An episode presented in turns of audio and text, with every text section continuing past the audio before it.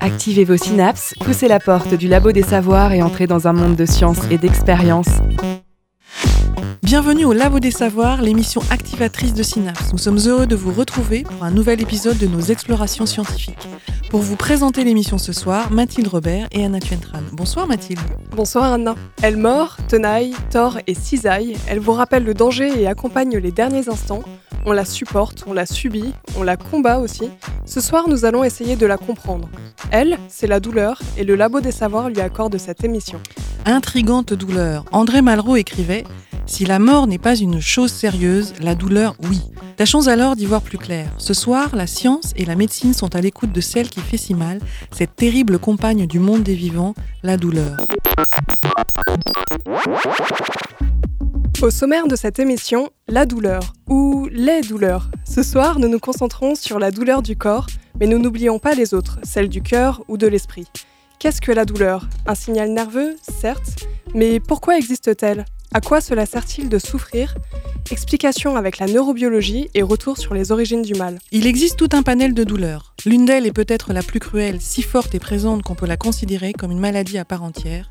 Il s'agit de la douleur chronique rebelle. Nous tâchons ce soir de la définir. Soigner, apaiser, guérir, à l'évidence, la médecine n'ignore pas la douleur.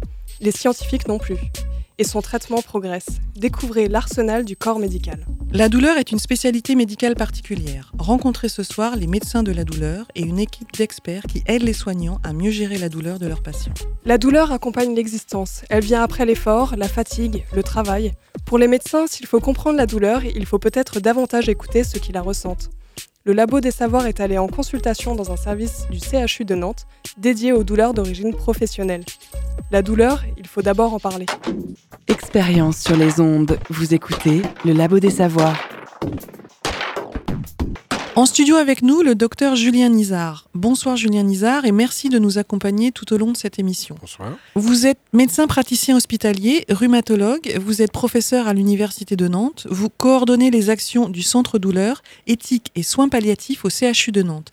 Vous y dirigez l'équipe du Centre d'évaluation et de traitement de la douleur, une structure de lutte contre la douleur chronique rebelle. Julien Nizar, vous êtes donc médecin algologue. Algos en grec, ça veut dire la douleur. Comment peut-on définir la douleur? Alors la douleur, c'est euh, un phénomène mixte. C'est à la fois un phénomène sensoriel, c'est-à-dire qu'on perçoit une douleur qui est véhiculée par euh, des fibres nerveuses. C'est aussi une expérience euh, émotionnelle, comme vous l'avez chacun d'entre vous ressenti. Et c'est donc sur cette double base qu'on va travailler sur la prise en charge de la douleur, ne pas se limiter à des aspects sensoriels. Pouvez-vous nous parler spécifiquement de l'algologie, cette branche de la médecine euh, consacrée à la douleur? En quoi est-ce un domaine de compétences si spécifique? Vous avez tout à fait raison. L'algologie, c'est avant tout de la médecine de la douleur. Et donc, il s'agit, avant de prendre en charge un douloureux, d'en faire un diagnostic euh, précis.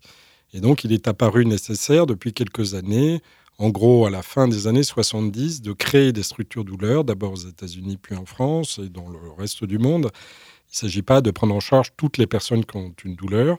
Il s'agit, dans le cadre de l'algologie, de ne prendre en charge que les patients qui ont des douleurs rebelles. Vous parlez de douleurs rebelles. Qu'est-ce que ça signifie exactement? Vous parlez aussi de douleurs chroniques? Alors, effectivement, de façon très schématique, il y a deux grands types de douleurs. Les douleurs aiguës, qu'on va retrouver par exemple après un accouchement ou pendant un accouchement, après une fracture euh, lors d'une appendicite. Ce sont des douleurs qui, par définition, vont céder, notamment après le traitement de la cause, assez rapidement. Et puis euh, les douleurs chroniques qui vont durer, souvent malgré le traitement de la cause, plusieurs mois. La définition de la douleur chronique, c'est plus de 3 à 6 mois. Et rebelles lorsqu'elles sont rebelles aux thérapeutiques habituelles. Et c'est dans ce cas-là qu'on fait appel à la médecine de la douleur. Définir la douleur, partager ses expériences douloureuses. Anna, c'est ce que tu as demandé à quelques personnes que tu as pu croiser avec ton micro. Illustration sur la douleur recueillie sur le vif, on écoute tout de suite. Lève-toi, c'est décidé, laisse-moi te remplacer, je vais prendre ta douleur. Si je vous dis douleur, vous pensez à quoi? La douleur, c'est un sentiment, quelque chose qui fait mal, c'est désagréable. On va dire que à la base, chimiquement, c'est un stimulus euh, nerveux. C'est une information physique qui est transmise au cerveau. Bah, la souffrance, la douleur physique. Ce que je trouve euh, qui fait vraiment mal, la douleur du cœur, je dirais. Aïe, oui, oui. Il y a pas mal de choses quand même chez la femme déjà au niveau douleur. euh. La douleur c'est large, hein, c'est la douleur du cœur, la douleur physique, morale. Peur, terrible. Douleur, euh, si, horreur. Finalement, la douleur, elle peut être aussi sentimentale et physique. ouais. C'est aussi un mal nécessaire, quelque chose qui nous permet de savoir qu'une partie de notre corps ne fonctionne pas ou est menacée, en danger. Aïe, ouille Pour vous, quelle a été votre plus grosse douleur? On m'a arraché les dents de sagesse. Voilà. Quand je me suis fait opérer une fois. Disons que c'était une douleur généralisée, c'était pas localisé, donc c'est assez surprenant. Mais après le réveil, ça fait mal. Vous aviez des remèdes contre la douleur, ce serait quoi? Le, le rire? Le repos. Détourner l'attention. Oublier et puis soigner avec des plantes douces dans son jardin. Le seul remède que j'ai trouvé, moi, c'est le temps. Le seul le temps euh, a guéri mes douleurs jusque-là. On a vraiment très très mal, ce qui m'est déjà arrivé, crier très très fort. Le labo des savoirs. Julien Nizar, la douleur c'est quelque chose de personnel, c'est extrêmement subjectif. Il y a d'un côté les sensations et de l'autre les émotions des personnes, des patients. Comment prenez-vous en charge toutes ces questions? Comment faire la part des choses? Mais justement, par une approche subjective centrée sur le sujet. C'est-à-dire qu'avec euh, le même traumatisme, la même fracture, euh, deux personnes ne vont pas avoir le même ressenti. Et ce qui compte, c'est pas euh, ce qui se passe au niveau des fibres nerveuses, c'est le ressenti d'un patient à un moment donné avec une douleur donnée. Donc c'est vrai qu'avec des échelles, on peut avoir une impression que c'est un phénomène objectif, or c'est avant tout un phénomène subjectif. On ressent une douleur avec toutes les composantes qui ont été citées par ceux que vous avez interrogés dans ce micro-trottoir. C'est l'expérience subjective qui va être traduite par un- une photo, un instantané, euh, qui est exprimée par une échelle. Mais cette échelle qui est unidimensionnelle, hein, un chiffre entre 0 et 10, n'est qu'un reflet hein, d'un phénomène beaucoup plus complexe. Comment vous faites pour euh, différencier la douleur de l'anxiété, par exemple, du patient? C'est une très bonne question. Euh, lorsque vous avez une douleur aiguë, hein, lorsque vous tombez en vélo, et ou est-ce que vous, si vous vous faites mordre par un serpent, euh, le phénomène anxieux va accompagner la douleur et Mhm. l'amplifier. Et donc c'est fondamental lorsque vous prenez en charge un douloureux aigu, hein, qui un accident de la voie publique par exemple, de prendre en charge l'anxiété parce que l'anxiété majore la douleur et à l'inverse, le fait de prendre en charge l'anxiété va diminuer le ressenti douloureux. De la même façon, lorsque vous avez une douleur chronique, très souvent, peut-être dans la moitié des cas, des phénomènes dépressifs qui apparaissent, hein, qui vont majorer le ressenti douloureux. Et si vous prenez en charge, à l'inverse, les phénomènes dépressifs, ça va améliorer le ressenti douloureux. La douleur, et si elle n'existait pas À quoi ressemble une vie sans souffrance? Est-ce si souhaitable? Évidemment non. Il est indispensable de pouvoir compter sur la douleur pour transmettre les ras-le-bol de notre organisme. Pourquoi la douleur? C'est une question qui intéresse les scientifiques. Mathilde, tu as rencontré Marie-France Gardao, neurobiologiste à l'Université de Nantes. Voici un éclairage sur les origines du mal et sa nécessité. Le labo des savoirs, voyage au centre de la science.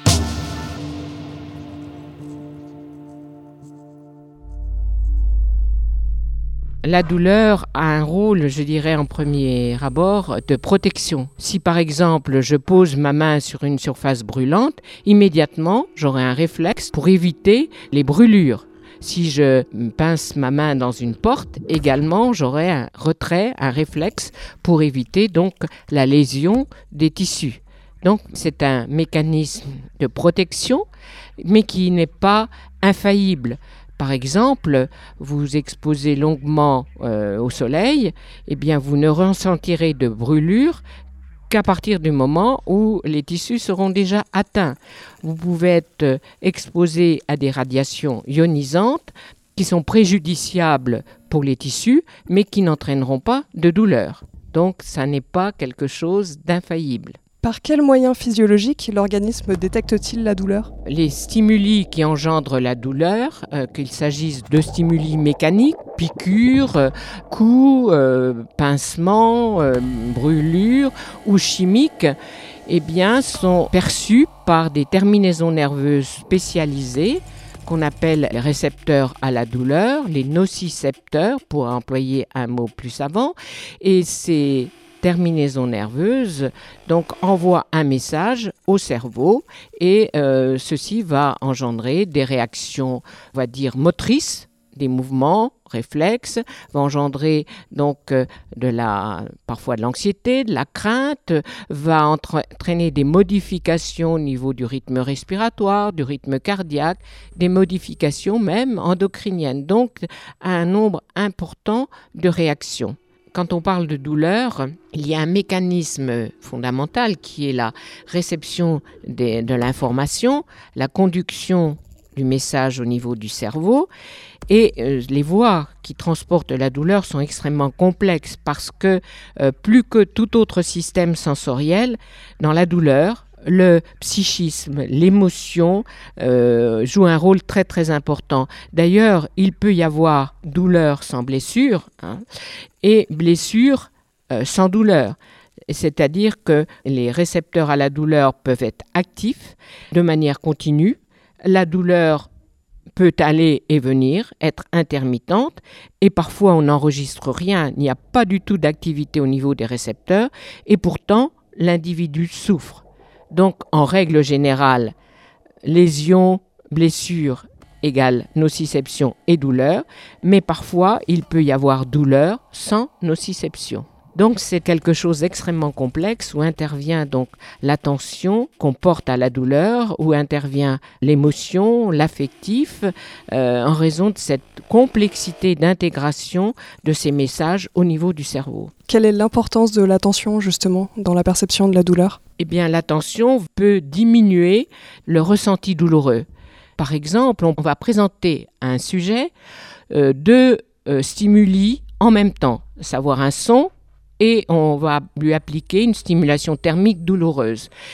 Et euh, on va lui dire que le, niveau sonore comme l'intensité du stimulus thermique vont évoluer. Ça sera au sujet de dire quand ces stimuli vont évoluer. Mais on va lui donner pour consigne soit de focaliser son attention sur le son, et en même temps, on va lui appliquer des stimulations thermiques de, de plus en plus intense jusqu'à un certain niveau, bien sûr. Hein. Mais euh, on va s'apercevoir que s'il fait attention au son, il ne ressentira plus ces modifications d'intensité au niveau du stimulus thermique et les centres qui vont recueillir le message ne vont pas avoir une activité augmentée.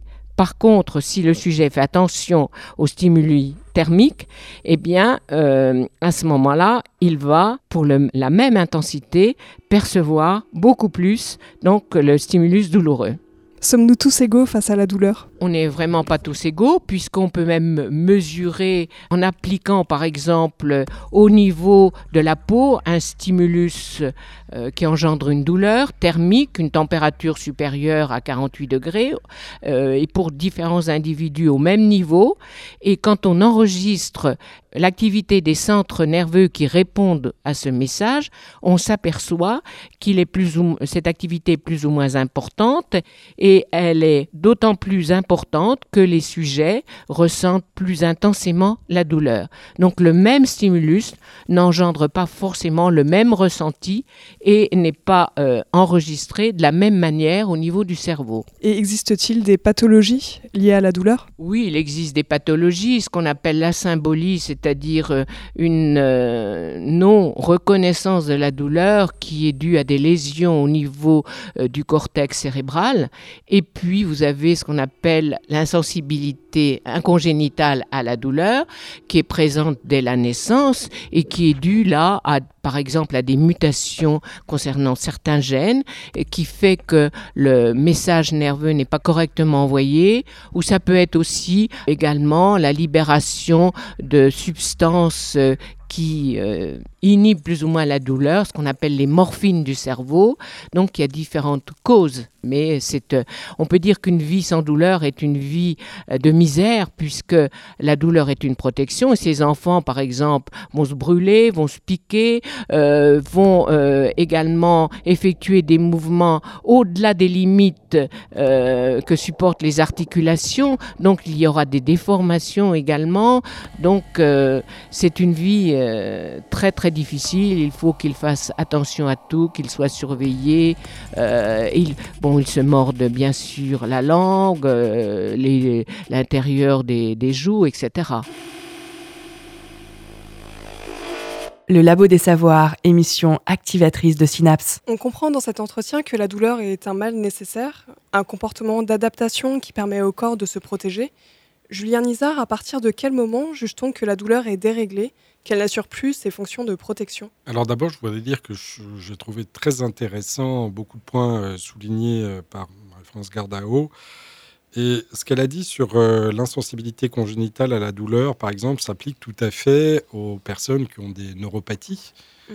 particulièrement dans la neuropathie diabétique qui est très fréquente et qui entraîne les mêmes conséquences. Lorsqu'on a une neuropathie diabétique sévère, on ne sent plus hein, la douleur au niveau des pieds et on encourt des lésions. Hein. Lorsqu'on marche sur un clou, on ne va pas enlever son pied et on a des lésions plus graves. Donc, encore une fois, c'est une manière de souligner que la douleur, à la base, est un phénomène utile. Et pour rebondir sur votre question, elle se dérègle, elle, devient inutile lorsqu'elle dure et qu'elle ne remplit plus du coup sa fonction d'alarme, mais qu'elle devient une problématique à part entière, une maladie douloureuse avec toutes les conséquences qu'on verra certainement tout à l'heure. Et vous parliez justement de neuropathie, donc vous travaillez précisément sur les neuropathies. Est-ce que vous pouvez nous expliquer qu'est-ce que c'est que ces maladies? Alors, on considère qu'il y a des douleurs qu'on appelle neuropathiques lorsqu'il y a une lésion sur le système nerveux, hein, à quelque niveau que ce soit. Alors, quand on parle de neuropathie diabétique, il va s'agir de lésions au niveau des nerfs périphériques, par exemple les nerfs des jambes, hein, qui font faire que les, patients diabétiques euh, qui ont une neuropathie diabétique vont plus très bien sentir la douleur à ce niveau-là. Mais peut s'agir aussi d'une lésion au niveau de la moelle épinière, comme peut y avoir après un accident. Les blessés médulaires vont pouvoir avoir des douleurs parfois très sévères. Il peut s'agir d'une lésion au niveau cérébral. Comme après un accident vasculaire cérébral, vous avez malheureusement un certain nombre de patients qui ont des douleurs neuropathiques qui peuvent être extrêmement intenses extrêmement réfractaires. Les chiffres disent que 15 à 25% de la population est touchée par les douleurs chroniques. 15 à 25% c'est beaucoup? C'est beaucoup, c'est énorme. Hein. c'est une façon de souligner que cette problématique est encore insuffisamment prise en charge correctement. 15 à 25% Dans certaines euh, études, on arrive à des chiffres bien supérieurs, de l'ordre de 40 et parmi ces 40%, il y en a à peu près 10% qui sont des douleurs neuropathiques qui sont réputées les plus intenses et les plus difficiles à traiter. Donc la fréquence qui augmente bien entendu avec l'âge, hein, puisque quand vous montez en âge, vous avez de plus en plus de raisons euh, cumulées d'avoir des douleurs. Hein, que ce soit des douleurs dites dégénératives, hein, euh, dans le cadre de l'arthrose par exemple, des douleurs neuropathiques, et lorsque vous êtes âgé et que vous avez beaucoup de douleurs, c'est d'autant plus difficile à traiter, puisque lorsque vous montez en âge, les traitements médicamenteux sont plus ou moins bien tolérés, et ça nécessite du coup une prise en charge complexe. D'accord. Et vous parliez de douleurs rebelles. Pourquoi ces douleurs sont-elles si difficiles à traiter? Alors, on a commencé tout à l'heure par parler des douleurs aiguës, des douleurs chroniques. Les douleurs chroniques, ce sont des douleurs qui durent. Toutes les douleurs chroniques ne sont pas rebelles. Hein, vous avez des, patients qui ont une douleur chronique du genou, par exemple, dans le cadre d'une arthrose, et qui n'ont pas une maladie douloureuse. Hein, l'idée de la douleur chronique, hein, c'est de faire le mieux possible avec ces douleurs, et certaines personnes font très bien. Les douleurs chroniques deviennent une problématique à part entière, une maladie douloureuse et potentiellement rebelle, lorsqu'elle s'accompagne d'un retentissement important hein, sur ce qu'on appelle la qualité de vie des patients. Les patients ne font plus ce qu'ils veulent. Elles deviennent rebelles, par définition, lorsqu'elles sont rebelles aux thérapeutiques habituelles, c'est-à-dire les médicaments, la kinésithérapie de base. Et dans le cadre des douleurs chroniques rebelles, qui ne représentent qu'une proportion modérée de toutes les douleurs chroniques, on va devoir recourir aux structures spécialisées, aux médecins dont on a parlé spécialisés dans la douleur et à des traitements spécifiques. Julien Nizar, comment ces douleurs deviennent-elles rebelles? À, quel moment elles sont rebelles? Ça, c'est une question complexe. Les douleurs deviennent rebelles euh, lorsque les mécanismes qui visent à les équilibrer dysfonctionnent. Mmh. Puisqu'en fait, tout à l'heure, euh, ma collègue Gardao parlait euh, de, contrôle de la douleur. Et effectivement, chez tout un chacun, il y a des phénomènes douloureux. Hein, qui montent jusqu'au cerveau. Et il y a aussi des mécanismes très subtils et très efficace de contrôle de la douleur.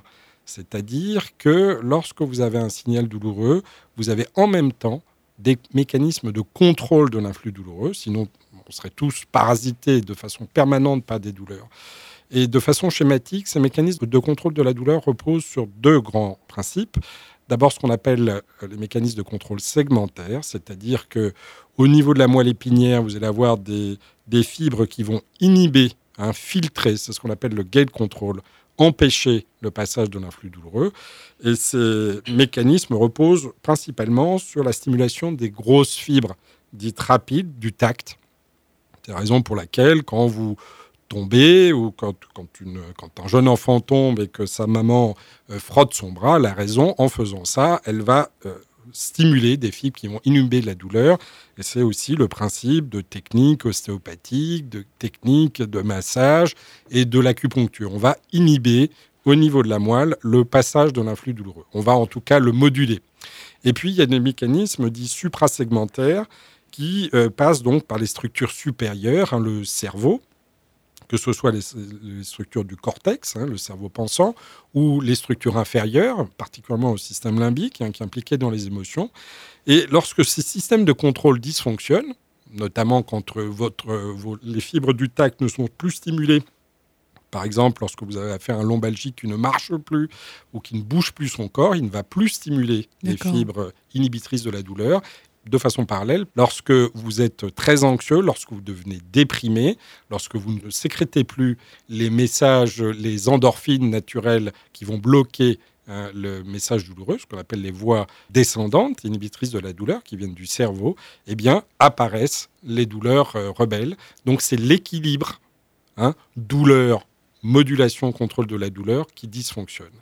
Et on arrive, à partir de la bille hein, constituée par la douleur, à une boule de neige hein, qui est constituée de tous les retentissements qui apparaissent de la douleur, le retentissement physique, le retentissement sur le sommeil, le retentissement sur l'humeur, le retentissement sur la famille, le retentissement professionnel, qui vont majorer l'expérience douloureuse et interagir en cercle vicieux. Et toute la problématique de la prise en charge de la douleur chronique rebelle, ça va être de désamorcer ces différents cercles vicieux et de réguler et de réintroduire cet équilibre entre la perception douloureuse et les mécanismes de contrôle de la douleur. Et vos recherches vous ont conduit vers une technique dont nous allons parler après la pause musicale, la stimulation magnétique transcrânienne. Mais tout de suite, un titre de Danton Iprom, Give Me Pain. Vous êtes au Labo des Savoirs, l'émission activatrice de Synapse.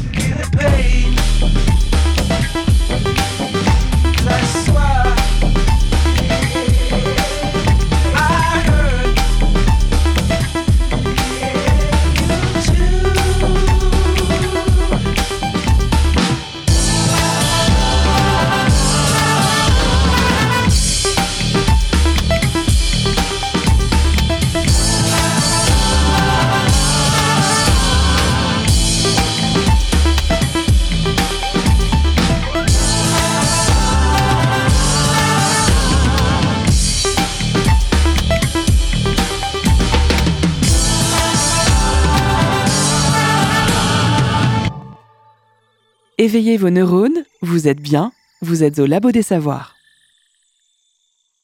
Vous êtes toujours au Labo des Savoirs. Ce soir, votre émission scientifique Comprendre ta douleur se poursuit avec le docteur Julien Nizar, praticien hospitalier au Centre d'évaluation et de traitement de la douleur au CHU de Nantes. Julien Nizar, vous dirigez l'équipe de recherche douleur, neuromodulation et qualité de vie en travaillant sur la stimulation magnétique transcrânienne répétitive.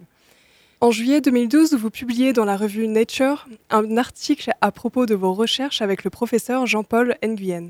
Vous vous intéressez entre autres à la prise en charge des douleurs neuropathiques avec les techniques de stimulation cérébrale. On a déjà parlé euh, précédemment des douleurs neuropathiques, mais donc vous travaillez tout particulièrement sur la stimulation magnétique transcrânienne répétitive, une technique de stimulation non invasive. Pourquoi cette technique est-elle particulièrement intéressante dans la prise en charge des douleurs neuropathiques Alors avant tout, c'est une technique euh, complémentaire. Il faut se méfier dans la prise en charge de la douleur des techniques miracles qui sont souvent annoncées euh, par les médias et très attendues par les patients. On a parlé tout à l'heure de la souffrance, c'est la même chose pour la dépression ou les troubles du sommeil. C'est pas souhaitable, certainement, qu'il y ait un jour une pilule magique qui fasse disparaître euh, et la douleur et euh, les troubles de l'humeur euh, qui sont effectivement consubstantiels, comme on l'a dit, à l'expérience humaine. Donc on sait tous, hein, sans entrer dans une problématique judéo-chrétienne, hein, que l'expérience de la souffrance Hein, permet aussi de mieux euh, vivre les expériences euh, heureuses et positives. Bon, euh, ceci étant dit, donc la stimulation magnétique est une technique parmi d'autres qui s'intègre obligatoirement dans un projet thérapeutique qui est beaucoup plus large. Hein. et lorsqu'on prend en charge un patient douloureux chronique, il faut une approche globale qui repose grosso modo sur quatre grands axes thérapeutiques. Un premier axe, c'est tous les aspects qui sont les mieux connus du public, c'est-à-dire euh, les médicaments, mieux utiliser les médicaments. On l'a vu tout à l'heure avec les personnes qui ont mal à la tête. Le fait d'avoir de, un mésusage des médicaments peut conduire au contraire à majorer les douleurs. Hein, donc tout ce qui est médicaments, techniques, chirurgie de la douleur. Ça, c'est le premier grand axe. Le deuxième grand axe, c'est l'axe qu'on appelle physique, fonctionnel, hein, qui consiste à utiliser à la fois des techniques euh, physiques euh, antalgiques, hein, comme les massages, euh, le chaud, le froid, les électrostimulations transcutanées, etc. Et aussi le, réentraînement physique qu'on va utiliser beaucoup, par exemple, chez le lombalgique, hein, qui perd de la masse musculaire et qui se déconditionne à l'effort et du coup qui a mal au moindre effort. Hein, donc, euh, le, fait de reprendre une activité physique va être un moyen indirect, à moyen terme, d'avoir moins mal et d'avoir moins de lombalgie. Le troisième grand axe, c'est l'axe euh, psychologique et psychocorporel. Donc, on l'a dit tout à l'heure, la douleur entraîne des conséquences euh, anxieuses, dépressives, des troubles du sommeil. Et donc, il faut avoir une réflexion psychocorporelle, c'est la place de la relaxation, de l'hypnose, de la sophrologie, hein, mais aussi psychothérapeutique. Hein, lorsque vous avez une expérience de vie traumatique, lorsque vous avez des carences affectives de l'enfance, ce sont des éléments qui peuvent favoriser plus tard l'apparition de syndromes douloureux. Et lorsque ces phénomènes douloureux chroniques rebelles apparaissent, vous voyez bien que c'est important d'aller à la source de ces problématiques et de faire un travail psychothérapeutique. Hein, pourquoi j'ai des douleurs chroniques Comment faire pour en sortir hein, Sinon, euh, la, douleur n'est que l'expression d'un malaise plus profond hein, et le symptôme qui remonte à la surface. Et le quatrième grand axe, c'est l'axe social, familial, professionnel. Et on sait bien, par exemple, hein, c'est un peu l'adage traditionnel, le travail, c'est la santé, mais c'est vrai dans la douleur chronique, à condition d'adapter les conditions de travail, que la douleur chronique euh, entraîne très souvent un arrêt de travail prolongé, euh, voire même une mise en invalidité, et qu'il est important de favoriser la réinsertion sociale et professionnelle des patients, ce qui va leur permettre d'aller mieux. La douleur chronique entraîne un isolement, entraîne un arrêt de travail, et à l'inverse, le fait de retrouver des relations sociales, retrouver des relations familiales, retrouver un travail va permettre aux patients de gagner en qualité de vie et d'aller mieux. Donc, vous voyez, pour moi, c'était un préambule indispensable avant de parler d'une technique, hein, de ne pas laisser imaginer à vos auditeurs qu'il suffit de faire la stimulation magnétique transcrânienne pour ne plus avoir mal nulle part. Hein. Donc, c'est une technique au sein d'une prise en charge qui est globale. Et donc, dans les douleurs neuropathiques en particulier, mais pas seulement, on, part du concept qu'on a un peu évoqué tout à l'heure, qui est que euh, les contrôles de la douleur, qui, euh, qui, se situent au niveau du cerveau, vont pouvoir être stimulés. On a dit tout à l'heure que les voies de la douleur arrivaient au cerveau mhm. et que euh, l'influx douloureux allait à la fois être contrôlé par ce qui se passait au niveau de la moelle, le gate control, le blocage du passage de l'influx douloureux au niveau de la moelle, et aussi par ces voies cérébrales qui vont inhiber la douleur. Quand on va mieux, quand on est plus heureux, euh, quand on est moins anxieux, quand on dort mieux, on va avoir moins de douleur. Donc il s'agit par cette technique, de façon très simple, comme euh, vous l'avez souligné, avec une technique non invasive, hein, c'est-à-dire où il n'y a pas d'intervention chirurgicale, il n'y a pas de traumatisme supplémentaire, on va stimuler grâce à un aimant qui est posé au contact du scalp, hein, au-dessus de la tête, on va stimuler deux principales zones impliquées dans le contrôle de la douleur, qui sont d'un côté euh, ce qu'on appelle le cortex moteur. Ça paraît étonnant de stimuler le cortex moteur euh, pour inhiber la douleur, mais on va le faire à un seuil inférieur au seuil moteur. Il ne s'agit pas de déclencher un mouvement, mais euh, de, par la stimulation du cortex moteur, utiliser les connexions qu'il y a entre ce fameux cortex moteur et euh, les, voies de la inhibitrice de la douleur pour limiter donc la perception douloureuse. Et une autre zone qu'on utilise beaucoup et qui est la zone prioritaire des syndromes dépressifs, hein, puisque cette euh, stimulation magnétique transcrânienne est de plus en plus utilisée dans les syndromes dépressifs rebelles, qui est ce qu'on appelle la zone du cortex préfrontal. Hein, le cortex préfrontal est impliqué euh, dans ce qu'on appelle les cognitions, c'est le cerveau pensant. Et lorsqu'on a des douleurs chroniques, très souvent, on considère, on a des conditions qui peuvent être euh, anormales ou pathologiques, hein, euh, qu'on est nul, qu'on n'arrivera plus à rien, que plus personne ne vous aime. Et donc, on va stimuler ces zones encore une fois de façon non invasive, qui sont impliquées dans le ressenti émotionnel de la douleur. Alors vous citiez euh, tout à l'heure les travaux de notre équipe qui ne se limitent pas aux techniques non invasives, mais qui abordent aussi les techniques invasives, parce que dans certains cas, il faut en passer par là. Ça consiste non plus à stimuler des zones de façon euh, externe, hein, mais de le faire de façon interne. On va le faire, par exemple, pour les gens qui ont des lombalgies avec des douleurs sciatiques rebelles. Hein, on va mettre une électrode au contact de la moelle épinière. Et dans certaines douleurs neuropathiques rebelles, on va mettre l'électrode toujours au niveau du cortex moteur, mais là, cette fois, on va faire un trou hein, au niveau de la boîte crânienne et on va installer l'électrode directement au contact de la zone en question.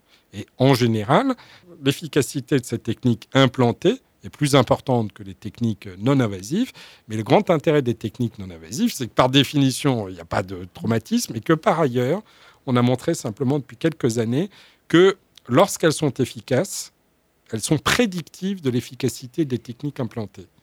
Vous voyez, c'est très important parce qu'avant d'implanter une électrode, hein, de mettre une électrode euh, par voie chirurgicale, on s'assure que cette stimulation non invasive a été efficace, ce qui permet de, sélectionner les patients potentiellement répondeurs à un traitement invasif. Est-ce qu'il y a d'autres indications potentielles pour euh, cette technique? Il y a de nombreuses indications qui se développent et c'est bien compréhensible puisque vous allez dans chaque cas stimuler les zones impliquées dans le contrôle de ces manifestations pathologiques. Et donc vous allez varier évidemment le site de stimulation en fonction de la cible recherchée.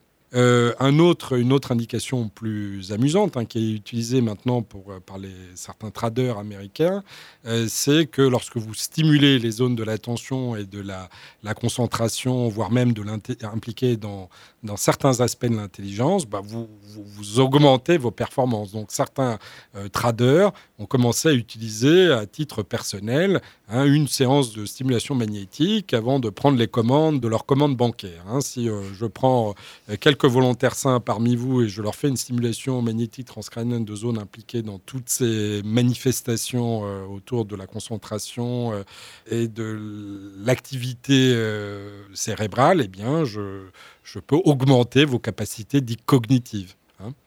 vos résultats, ou améliorer vos performances. Ça peut aller très loin, ce genre de résultats. Justement, ça peut aller à ça peut aller très loin et comme toujours lorsqu'on développe des techniques potentiellement très actives, il faut les entourer d'un certain nombre de précautions éthiques et de, donner de ce qu'on appelle des guidelines hein, d'utilisation correcte pour pas euh, que ça devienne n'importe quoi. D'autant que se développent de plus en plus maintenant des appareils de euh, encore plus légers où on s'installe sur un siège euh, qui ressemble à un siège de dentiste avec un aimant qui fait une quarantaine de centimètres qu'on met au-dessus de la tête, mais apparaissent maintenant des casques hein, qui ressemblent à un casque de vélo pour faire de la stimulation électrique et que probablement d'ici 5 à 10 ans, vous pourrez acheter dans un magasin spécialisé. Donc effectivement, il faut encadrer ce type de pratique. C'est la raison pour laquelle j'ai tant insisté pour que ça, se fasse au sein d'une prise en charge euh, complexe, encadrée, et que les patients n'en attendent pas euh, des, miracles. des miracles. Et prendre en charge la douleur, c'est effectivement, en premier lieu, un enjeu dans la formation des personnels soignants. Les nombreux services d'un hôpital comme le CHU de Nantes peuvent compter sur l'équipe du centre douleur pour des conseils ou une expertise. Mais depuis 2005, le centre douleur du CHU s'est doté d'une équipe mobile douleur. À l'exemple de ce qui se fait dans d'autres hôpitaux, cette équipe mobile intervient à la demande des soignants. En 2005, l'équipe mobile, jusqu'ici consacrée aux soins palliatifs, prend pour mission d'accompagner les médecins de tout l'hôpital dans leur formation, leur diagnostic et la prise en charge de la douleur. Dans l'équipe, Claire Cosset, infirmière anesthésiste, et Emmanuel Bougouin-Kuhn, médecin algologue, Guillaume Mézières l'a rencontré. 90% de nos interventions, on intervient dans les 24 heures déjà pour la première fois. Et la deuxième fois, on intervient dans les 48 à 72 heures. On réévalue assez vite derrière. Moi, je suis le docteur Bougouin-Kuhn, je suis euh, médecin euh, algologue, médecin de la douleur, et donc je suis en charge de l'équipe mobile douleur au sein du CHU de Nantes. L'objectif d'une équipe mobile, c'est d'aller euh, directement au contact des services et donc auprès des soignants et auprès des patients pour répondre à des besoins euh, spécifiques de prise en charge de la douleur, euh, que ce soit à la demande directe du patient ou à la demande des soignants. Ils font appel quand ils sont en difficulté pour prendre en charge une symptomatologie douloureuse d'un patient. Alors ça peut être sur une douleur continue, mais ça peut être simplement lié à un soin. Donc c'est là où on va intervenir sur l'expertise lors d'un soin. Euh, ça peut être la proposition d'une thérapeutique spécifique et puis du coup l'adaptation euh, au moment du soin. Alors c'est soit une adaptation classique médicamenteuse, mais ça peut être le soignant euh, qui est en difficulté pour utiliser une technique soit par méconnaissance et absence de formation. Et dans ces cas-là, il va demander notre aide pour qu'on puisse le former sur le terrain à l'usage de cette technique-là. Donc là, on se déplace dans le service, on fait une analyse de la situation, on évalue la douleur du patient, on, rencontre d'abord le patient spécifiquement, on rencontre après les soignants après avoir fait l'évaluation du patient, et là, avec les soignants, on va discuter de ce qu'on peut proposer au patient. On est dans la proposition, c'est-à-dire qu'on ne se supplée pas à l'équipe en place. L'objectif est vraiment d'apporter une expertise, expliquer aux soignants pourquoi euh, ça serait intéressant euh, d'adapter d'une façon, et du coup que le soignant puisse après s'approprier les choses et la fois suivante pour un autre patient type euh, puisse initier euh, ce qu'on avait proposé la première fois. Soit ils ont besoin euh, d'une formation globale à la prise en charge et dans ces cas-là on va intervenir via le cadre soignant du service pour proposer lors d'un sur un temps donné, hein, en fait un jour, euh, un temps de formation. Soit ça va être sur une technique particulière, euh, ça va être euh, par exemple le méopa. Le méopa, l'utilisation du calinox, c'est un gaz en fait qui permet effectivement d'améliorer la symptomatologie douloureuse du patient lors d'un soin. Sauf que ça, il faut savoir s'en servir et donc du coup on va montrer la technique, on va montrer voilà les indications, les contre-indications, les précautions d'emploi, etc. Aujourd'hui, dans toutes les formations initiales, que ce soit euh, dans les formations médicales ou paramédicales, maintenant on a, on un module qui est dévolu à la douleur, donc euh, ils ont une formation, mais c'est pas forcément le cas euh, de ceux qui sont en fin de carrière, qu'ils n'ont pas eu initialement. Donc déjà, effectivement, il y avait une absence de formation, en tout cas initiale. Après, ils peuvent avoir bénéficié d'une formation continue, mais encore que, il faut qu'ils aient eu la pratique. On, prend l'exemple de l'utilisation d'une pompe euh, à morphine, euh, ce qu'on appelle les PCA, s'ils ont, ils n'en ont pas la pratique et qu'ils ont pu utiliser et qu'ils n'ont pas eu la formation initiale, forcément qu'ils vont être en difficulté euh, pour la mettre en place auprès d'un patient. Il y a beaucoup de demandes. Après, c'est vrai que maintenant, Néanmoins, heureusement, les choses progressent, les, soignants sont de plus en plus formés, donc ils, ils initient les choses, euh, ils laissent pas le patient euh, dans sa douleur et ils proposent des techniques ou une adaptation des médicaments, mais ils nous appellent quand même quand ils sont en difficulté euh, au-delà de ça, quoi, au-delà de l'adaptation initiale. Reportage, documentaire, interview, expérience radiophonique, entrée dans le labo des savoirs. Julien Nizar, je rappelle que vous êtes professeur à l'Université de Nantes euh, sur le sujet de la douleur. Le docteur euh, Emmanuel Bouguin-Cuine a beaucoup parlé des modules douleur désormais présents dans la formation initiale des médecins. Qu'est-ce que vous pouvez dire aujourd'hui de la formation d'une part des étudiants et puis la formation continue des médecins? Effectivement, c'est deux problématiques euh, tout à fait distinctes. hein. C'est un enjeu majeur de la prise en charge de la douleur, comme l'a souligné ma collègue Emmanuel Kuhn. Pour bien prendre en charge un patient, il faut, faut y comprendre quelque chose, il faut avoir été bien formé. Alors, du côté de la formation initiale, euh, il faut savoir que cette formation, malheureusement ou heureusement, euh, est très récente. Hein, C'est-à-dire qu'elle a été introduite euh, en 2002. C'est-à-dire que tous les jeunes médecins avant 2002, moi le premier, hein, n'avaient eu aucun enseignement spécifique à la prise en charge du patient douloureux. Euh, si on prend l'exemple des études de kinésithérapie, à proprement parler, le module douleur a été introduit il y a trois ans. Et donc, auparavant, les kinésithérapeutes, dont plus de la moitié des patients sont des douleurs chroniques, ne savaient qu'avait, par exemple, un item, comment prendre en charge une sciatique, et non pas un patient douloureux avec une sciatique chronique. Donc ça, c'est une évolution majeure, puisque la formation initiale est capitale. Et on voit qu'effectivement, les comportements changent. On a parlé tout à l'heure des abus médicamenteux. Les médecins, auparavant, comme pour une insomnie, avaient comme, pratiquement comme seule réponse un patient douloureux le fait de distribuer les médicaments. Et lorsque le patient avait les mauvais médicaments ou euh, n'avait pas accès aux thérapeutiques non médicamenteuses de la douleur, il était entretenu dans sa douleur. Donc formation initiale, c'est capital. Ça date d'il y a une dizaine d'années. C'est maintenant les jeunes médecins, les jeunes infirmières, kinésithérapeutes, ostéopathes, sages-femmes, euh, dentistes, etc. Donc l'identification d'un module prise en charge du patient douloureux qui prend en compte tout ce dont on a parlé tout à l'heure, c'est-à-dire le diagnostic adapté, l'évaluation de sa douleur, les concepts de douleur aiguë, euh, chronique, ce qu'on appelle aussi le contrat de soins, parce que lorsqu'on est en face d'un patient douloureux, euh, chronique, il faut se mettre bien d'accord sur ce qu'il peut attendre de sa prise en charge ou pas. Donc on se met d'accord sur ces aspects de contrat et ce contrat, c'est un engagement mutuel des soignants à faire en sorte que le patient aille mieux, mais aussi du patient à se mobiliser pour aller mieux. Voyez pourquoi j'ai dit à quel point tout à l'heure les médicaments ou la stimulation magnétique n'étaient pas une fin en soi. Il faut que le patient se mobilise, il faut qu'il apprenne à mieux utiliser ses médicaments, il faut qu'il comprenne à quel point son investissement personnel dans un entretien physique, euh, dans la recherche d'un emploi, vont être capitaux et beaucoup plus importants que la prise de médicaments dans son devenir. La formation comprend aussi tous ces aspects de thérapeutique médicamenteuse et non médicamenteuse. J'en ai parlé tout à l'heure, les massages, l'acupuncture, l'ostéopathie, euh, la relaxation, la sophrologie, l'hypnose, les aspects socioprofessionnels. Et puis aussi, elle prend en considération les différents types de patients douloureux qui nécessitent une approche spécifique, la douleur de l'enfant, la douleur de la personne âgée, la douleur du sujet handicapé, la douleur du, du patient en santé mentale. Si on a une approche uniciste qui ne, tient- qui ne prend pas en considération ces, ces aspects euh, particuliers, on a une prise en charge inadaptée. Euh, Lorsqu'on s'intéresse à la douleur du nouveau-né, par exemple, euh, comment peuvent faire les médecins ou même les parents pour évaluer leur douleur?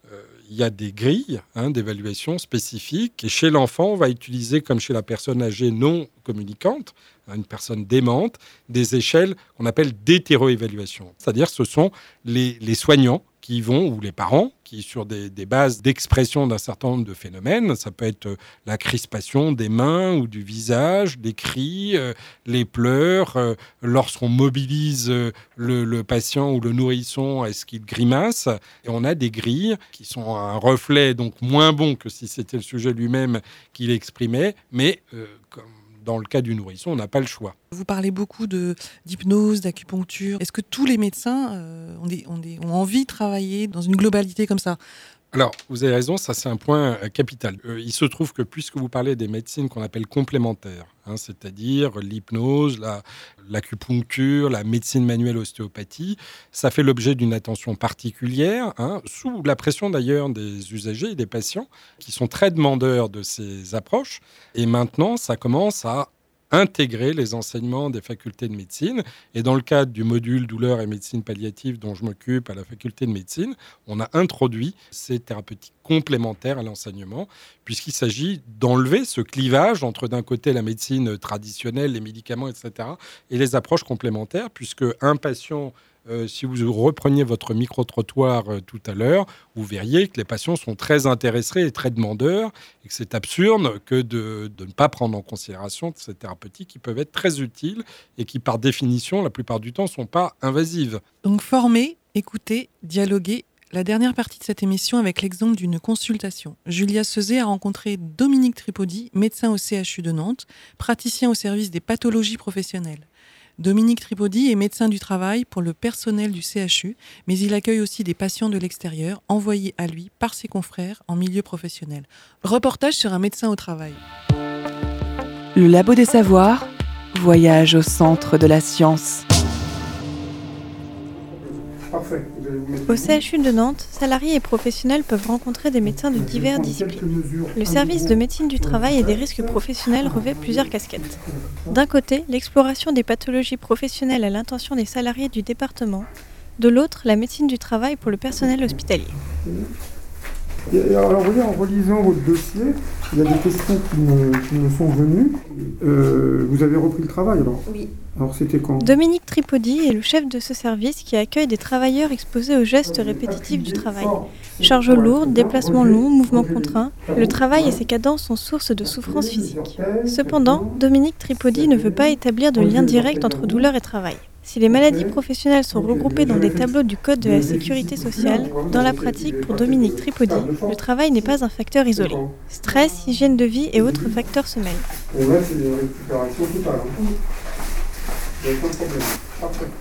Euh, les patients viennent avec leur douleur euh, adressée par euh, leur médecin traitant ou un spécialiste ou un médecin du travail. un peu l'objet de, de cette consultation, c'est d'abord de comprendre les mécanismes de la douleur, deuxièmement les expliquer aux patients, et troisièmement agir sur deux axes, le travail, le retour à l'emploi, et quel levier articuler, et le réentraînement à l'effort.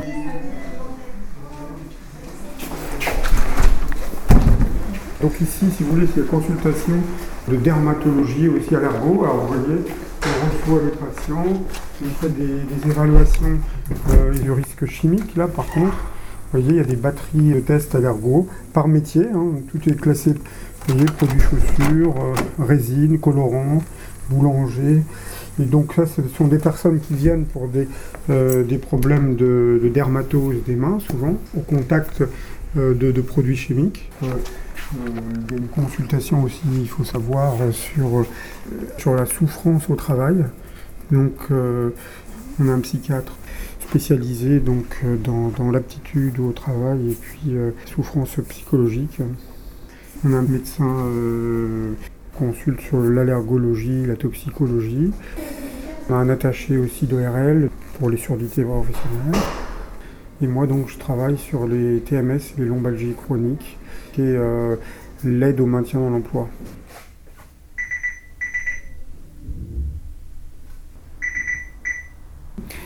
Déjà, d'emblée pour moi ici, au départ, quand quelqu'un vient face à une douleur, euh, c'est premièrement savoir de quel type de douleur il s'agit. Est-ce que c'est une douleur qui est liée euh, à l'effort mécanique C'est la personne qui travaille qui a mal, la personne qui fait du sport qui a mal, ou est-ce que c'est une douleur d'origine plutôt inflammatoire?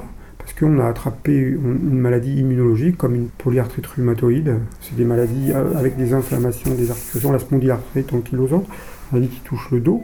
Et là, c'est une orientation vers la rhumatologue. Autre chose que je dois déterminer d'emblée, c'est est-ce qu'il n'y a pas, euh, face à cette douleur, une indication opératoire?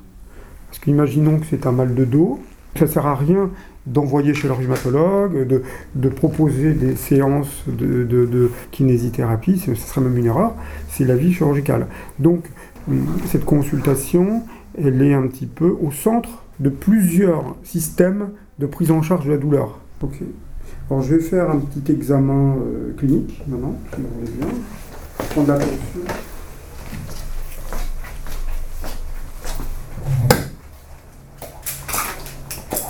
Je consulte, vous voyez, je reçois euh, les patients qui ont des problèmes de douleur, euh, de douleur chronique. Donc, euh, je, commence toujours par un rappel anatomique pour essayer d'expliquer les origines de la douleur.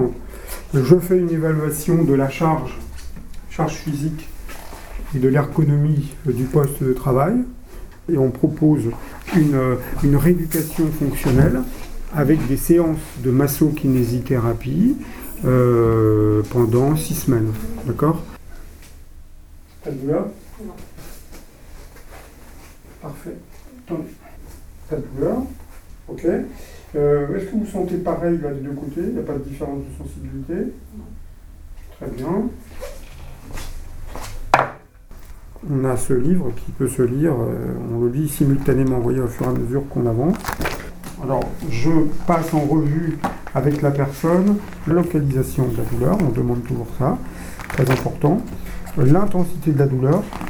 Euh, un autre point important, la chronologie de la douleur. Est-ce que c'est plutôt le matin au réveil? Est-ce que c'est la nuit? Est-ce que ça augmente dans la journée, pendant le travail ou pas?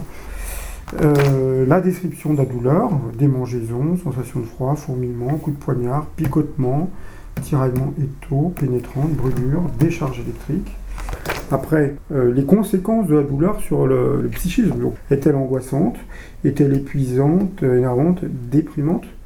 Euh, donc a une grande difficulté, si vous voulez, quand on a ces, patients douloureux, qui souffrent du dos ou même de, des articulations. Hein les épaules, les poignets. Euh, c'est de, savoir si euh, est-ce que c'est la douleur qui a provoqué la dépression ou est-ce que la douleur est conséquence d'une dépression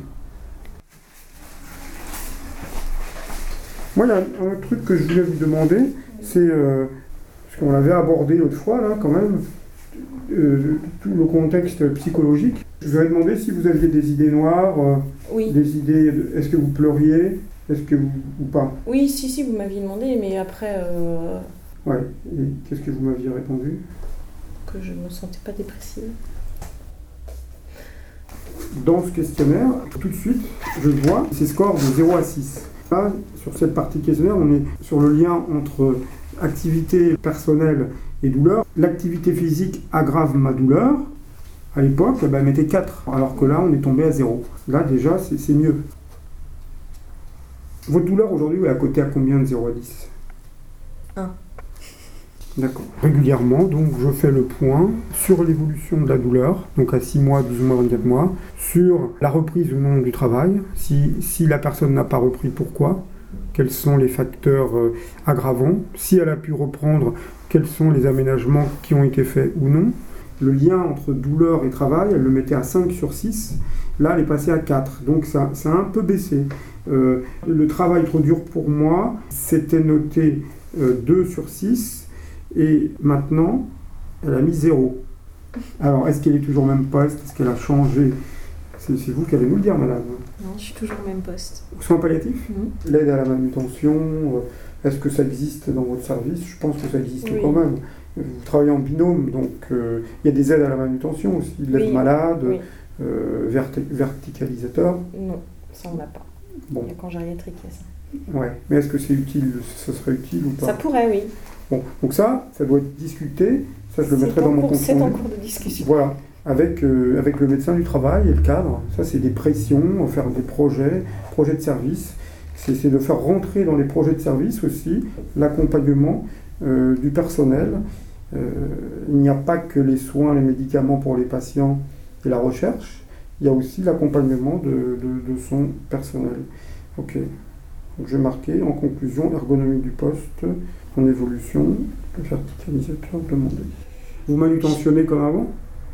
Oui. D'accord. J'ai quand même fait attention euh, parce que voilà, quand on n'a pas travaillé pendant presque un an, euh, on revient pas comme ça, euh, hop, comme si tout allait bien. On a aussi la mémoire de la douleur en tête et du coup, il faut faire. Enfin voilà, je pense que c'est surtout ça qui, qui fait peur. Voilà. Donc, je crois qu'on a fait le tour. Hein. Oui. Donc si vous êtes d'accord, on vous reverra dans six mois. Pour m'assurer qu'il n'y a pas eu d'événement autre intercurrent. Voilà. Pas de problème. Donc, euh, je vous libère. Merci. La science. Toutes les sciences. Le labo des savoirs. Juliane Nizar, nous approchons de la fin de cette émission. Peut-être que vous auriez un dernier mot sur cet objectif de compréhension de la douleur, au-delà des soins, au-delà des calmants. Euh, du point de vue du patient, est-ce qu'il y a une façon de vivre sa douleur Un conseil, quelque chose que vous pourriez recommander? Bah, Je donnerais deux conseils euh, complémentaires. Le premier, c'est de savoir bien se faire entourer, hein, c'est-à-dire bien choisir ses thérapeutes. C'est-à-dire qu'il faut choisir des thérapeutes euh, bien formés, empathiques, qui prennent le temps qui font pas payer euh, trop cher hein, pour certaines euh, techniques euh, complémentaires. Et ça, quand on a mis en place un réseau de soins, c'est quand même la garantie de s'offrir les possibilités d'aller mieux. Et comment, comment on fait pour savoir si un ah, médecin... Très bonne question. Eh ben, écoutez, il euh, faut, faut, se renseigner. Hein. Il, y a le, il y a le bouche à oreille. Peut-être passer aussi par les structures douleur quand vraiment on est en questionnement et de recourir, si possible, à des professionnels bien formés. Et ça, c'est disponible euh, via les réseaux douleurs en particulier. Le deuxième point, c'est d'insister sur le rôle capital du patient lui-même. C'est-à-dire qu'il quitte la position d'être un peu passif, qui se livre à l'autre. Et vous voyez que quand on se livre à l'autre et que l'autre euh, est en posture de, mal répondre, on va pas mieux. Donc, une fois qu'on s'est bien entouré, qu'on comprenne l'importance de s'investir dans la prise en charge, c'est comme quand on veut maigrir, quand on veut euh, reprendre une activité sportive, c'est d'insister sur le rôle capital du patient dans la meilleure gestion de sa douleur. Et en gros, un patient qui s'investit, qui a compris hein, via l'éducation thérapeutique, tout ce qu'on vient de dire, tout ce qu'on vient de faire, mieux s'investir, c'est avant tout avoir, avant de s'investir, compris ce qu'on a, comment aller mieux et comment éviter euh, tout ce qui fait qu'on va plus mal. Donc, je vais avoir, moi comme patient, un rôle capital en mettant en place de façon efficace les thérapeutiques qu'on m'a recommandées. Si on prend l'exemple de la relaxation euh, chez le patient euh, qui a des maux de tête, on sait que c'est une technique qui marche. Encore va-t-il falloir que le patient fasse au moins une séance euh, trois fois par semaine, hein, qu'il prenne le temps de le faire et qu'il le fasse vraiment. Donc, vous voyez, c'est replacer aussi le patient au centre de la prise en charge. Vous voyez que c'est doublement intéressant. D'abord, il n'est plus en attente de ce que les autres ne lui donneront pas toujours. Et deuxièmement, il se rend compte à quel point lui-même va être décisif dans son devenir. Et ça, c'est peut-être le point le plus important. Un patient éclairé, un patient autonome, acteur, une médecine personnalisée pour mieux comprendre euh, la douleur. Avant de nous laisser, voici quelques conseils de lecture pour creuser la question. Le rendez-vous des curieux.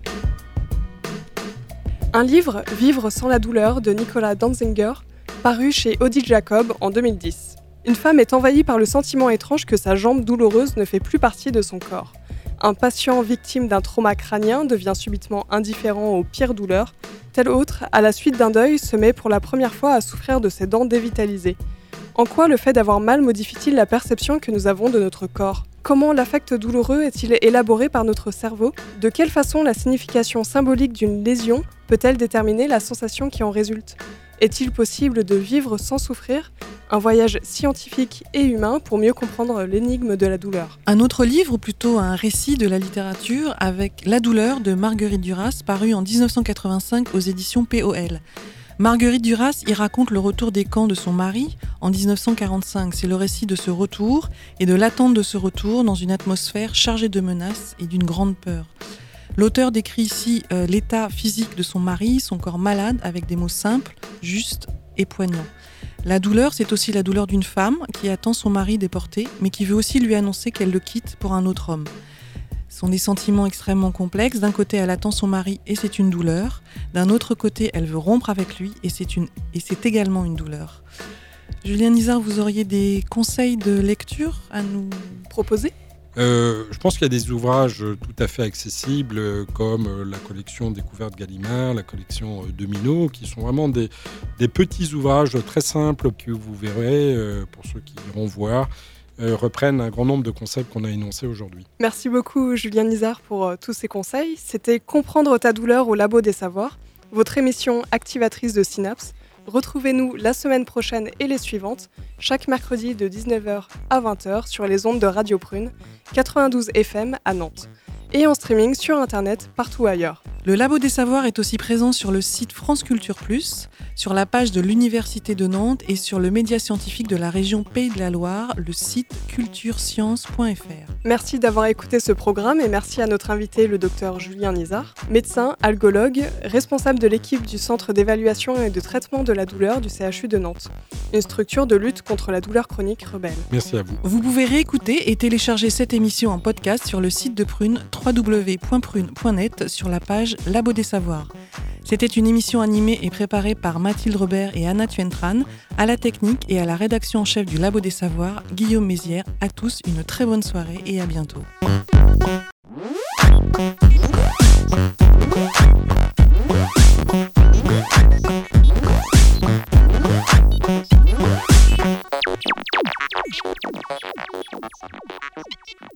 よし!